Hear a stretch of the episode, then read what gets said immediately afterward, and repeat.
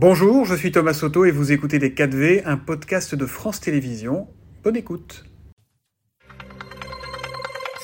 En effet, Jean-Paul Mattei, vous êtes député des Pyrénées-Atlantiques, un proche de François Bayrou, puisque vous dirigez le groupe Modem à l'Assemblée nationale, un des piliers de la majorité. La France retient son souffle avant la décision du Conseil constitutionnel, on l'a dit, sur la réforme des retraites. Qu'est-ce que vous, donc l'une des composantes de la majorité, qui a parfois aussi euh, une musique un petit peu différente à faire entendre, qu'est-ce que vous attendez aujourd'hui? Effectivement, le, pays est, suspendu à cette décision. C'est pas la première fois. Hein. Euh, les, avis du Conseil constitutionnel sont, importants sur beaucoup de textes. D'ailleurs, beaucoup de projets de loi de finances chaque année. Euh, euh, là, c'est crucial. Là, c'est effectivement crucial et c'est très important. En fait, je pense qu'il y aura deux, deux aspects. Soit le Conseil constitutionnel considère que en la forme, le texte euh, doit être euh, euh, censuré en quelque sorte. Pourquoi? Parce que il y a eu le 47.1, il y a eu l'article 38 du règlement au Sénat, il y a eu l'article 44, enfin plus le 49.3 pour terminer. Donc ce serait logique qu'il soit censuré? Alors je dis pas ça. Je pense que sur la sincérité, sur la clarté, ce qui sont les grands principes qui pourraient poser problème, je pense qu'on n'y est pas et que euh, le Conseil constitutionnel peut être amené à censurer quelques mesures qui pourraient être considérées ce qu'on appelle comme des cavaliers législatifs. C'est-à-dire, par exemple, la mise en place d'un index senior. Oui, l'index senior, euh, le CDI senior, il y, a, il y a quelques points qui pourraient être euh, mais qui pourront tout à fait euh, être réétudiés dans, une analyse plus globale du texte. Est-ce que vous seriez satisfait que le Conseil constitutionnel donne son feu vert au référendum d'initiative partagée? C'est une demande de la gauche. Est-ce que ce serait un progrès selon vous? Bah, euh, Ce qui a été demandé dans le cadre du réforme d'initiative partagée, c'est simplement de dire est-ce que c'est 62 ans le principe de l'âge de départ à la retraite plutôt que 64. Ça manque un peu de, densité. après, c'est un outil de, démocratique qu'il faut respecter. On verra bien. Mais vous, vous seriez politiquement satisfait que le. Euh, non, je, je, pense qu'on a, qu'on a eu un texte qui me semble euh, utile. Euh, c'est pas la grande loi de, la grande réforme des retraites, mais c'est un texte utile et nécessaire pour l'équilibre financier. Donc je pense qu'il faut qu'on ait ce processus d'aller jusqu'au bout de ce texte. Nous aurions souhaité nous aller au vote, vous savez. Bon, on a on a eu le 49.3 qui est une forme de vote euh, hmm. par. mais on sent des regrets, on sent une amertume quand même. Oui, mais bien sûr que je souhaitais moi qu'on puisse que le Parlement et notamment l'Assemblée nationale puissent voter sur ce texte. Il y a eu un vote, puisque euh, la motion de censure n'a pas été et n'a donc pas annulé le texte. Donc euh, il y a eu un vote. On peut pas, on peut pas le nier.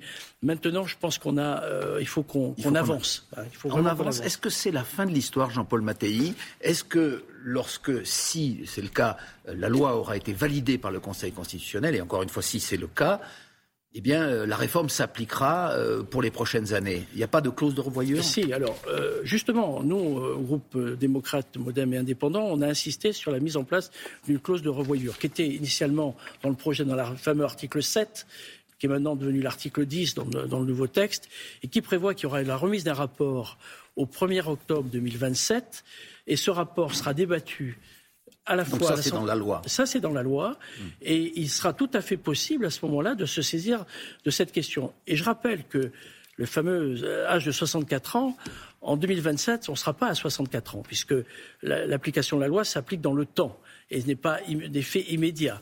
On a une projection qui me semble nécessaire. Et donc, moi, pour moi, euh, et j'invite euh, les forces syndicales à réfléchir sur ce sujet, à se saisir de cette possibilité de travailler euh, sur l'application de la loi, voir si les équilibres sont bien respectés. et ça veut dire, parce que on entend dans ce que vous dites que finalement 64 ans, c'est pas sûr. Et, non, c'est presque ce que vous semblez souhaiter. Ans, 64 ans est une forme de sécurité financière pour justifier l'équilibre financier de cette réforme. Mais ça n'empêche que rien n'est fermé. Euh, vous savez, on est, sur, des hypothèses, sur des hypothèses de taux de chômage, de croissance, lequel est bâti un peu ce texte, c'est des choses qui sont de toute façon variables. Et donc, dans le temps, on sait bien que ces réformes des retraites, on y revient souvent, c'est pas quelque chose de figé. Et je crois que. C'est important ce que vous dites ce matin. Ça veut dire que euh, l'histoire n'est pas écrite sur ces. Enfin, on a encore une fois, sur l'aboutissement de la loi. On a fixé un cap. Je pense qu'il faut travailler un peu plus pour arriver à l'équilibre et le maintien des retraites par répartition, parce que c'est le principe même. les cotisants d'aujourd'hui paient pour les retraités d'aujourd'hui. Ça me semble excessivement important de maintenir ces équilibres. Mais euh, on ne s'interdit rien sur la réflexion de l'évolution de ce texte. Et à mon avis, il y a plein d'occasions de se retrouver avec les partenaires sociaux pour travailler ensemble sur ces sujets de fond. Et ça va donner du grain à moudre, justement, à ces partenaires sociaux, à ces syndicats qui, euh, quelle que soit la décision du Conseil constitutionnel ce soir, pour la plupart d'entre eux, la CFDT euh, a une, un discours un petit peu différent, disent que le combat va continuer contre cette réforme. Il y, a plusieurs types de combats. Il y a le combat en disant retrait de la réforme. Bon, nous étions, nous, le groupe favorable à, cette réforme. Encore une fois, pas la réforme du siècle, mais qui, qui semblait nécessaire. Ça n'empêche, ça n'empêche que aujourd'hui, les syndicats, les partenaires sociaux ont prouvé, lorsqu'ils sont venus à Matignon, dans d'autres domaines, qu'ils étaient capables de se mettre d'accord sur certains sujets. Sur votre plateau, tout à l'heure, j'entendais qu'on évoquait l'accord national euh, interprofessionnel sur le partage de la valeur, également sur l'économie verte qui vient d'être adoptée. Les partenaires sociaux ont su trouver les chemins pour trouver des solutions.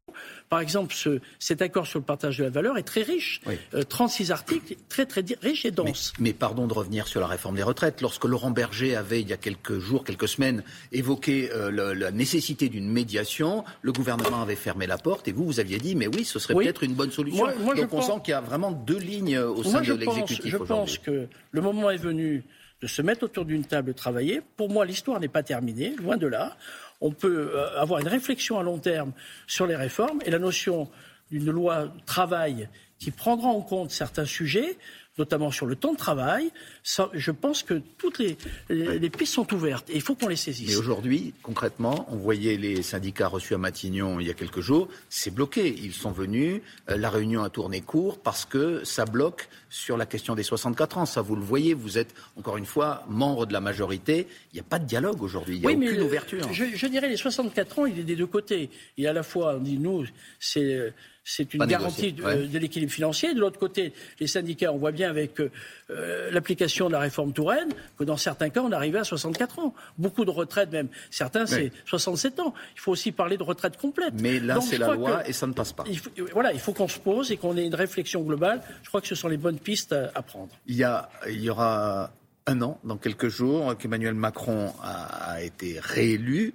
Finalement, quel bilan vous tirez de cette première année, euh, pour le moins mouvementée, sans majorité à l'Assemblée nationale? Comment on va faire Comment vous allez faire pour tenir quatre ans dans ces conditions et pour gouverner? Moi, je, crois qu'il faut qu'on se projette sur des textes importants. Il y aura peut-être la loi travail, il y a également une loi sur le logement, sur la santé, sur le cinquième risque. Il faut qu'on ait des textes, me semble-t-il, qui nous projettent. On a vécu pendant le dernier quinquennat et même ce quinquennat-là, des, textes beaucoup en défensif pour répondre à une crise. Ça a été les gilets jaunes, ça a été euh, la crise sanitaire, ça a été la guerre en Ukraine. des efforts aux Français. Et qui demandaient des efforts aux Français. Et d'ailleurs, dans beaucoup de cas, on s'est retrouvé. La loi, par exemple, euh, de finances rectificatives sur le pouvoir d'achat, on a retrouvé une majorité 149-3. On a adopté des textes 149-3. Donc il faut en quelque sorte, si on vous entend bien, euh, gouverner avec des textes qui... Parce que la loi sur le pouvoir d'achat, c'était, comme son nom l'indique, plus de pouvoir d'achat pour les Français. Donc des textes qui font plutôt plaisir aux, aux oui, électeurs. Mais, il faut, qu'on soit aussi en responsabilité. Parce que Ça veut dire dépenser plutôt que de demander de, des moyens. Vous savez que nous, notre groupe et notre mouvement est très attaché aux équilibres financiers, et notamment aux finances publiques, et éviter le dérapage. Donc euh, on sera excessivement vigilant. Donc il faut qu'on réfléchissent à, je dirais, d'autres vecteurs et emballer en quelque sorte avec des belles réformes qui puissent aller essayer d'élargir notre majorité relative. On entendait la chronique d'Axel de Tarlet avant le journal. La question du partage des richesses a été au cœur de la contestation. Est-ce que vous pensez qu'on peut rester dans le statu quo aujourd'hui fiscal je dis cela parce que vous aviez défendu euh, une taxe sur les superdividendes. Est-ce qu'il faut la mettre en place? Est-ce que vous allez revenir à la charge là-dessus? Sur l'ISF, on ne bouge pas. Quel est votre ah ben, sentiment? Moi, je crois qu'il faut euh, être lucide.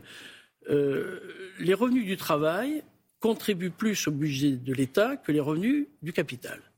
Donc, on a un sujet, un sujet de. Et vous le déplorez je le déplore. Euh, je pense qu'il faut qu'on se pose la bonne question. Nous sommes actuellement en train d'avoir une mission dans le cadre de la commission des finances au Parlement sur la réforme de la fiscalité du patrimoine. Je crois qu'il faut qu'on mette tout à plat et qu'on réfléchisse.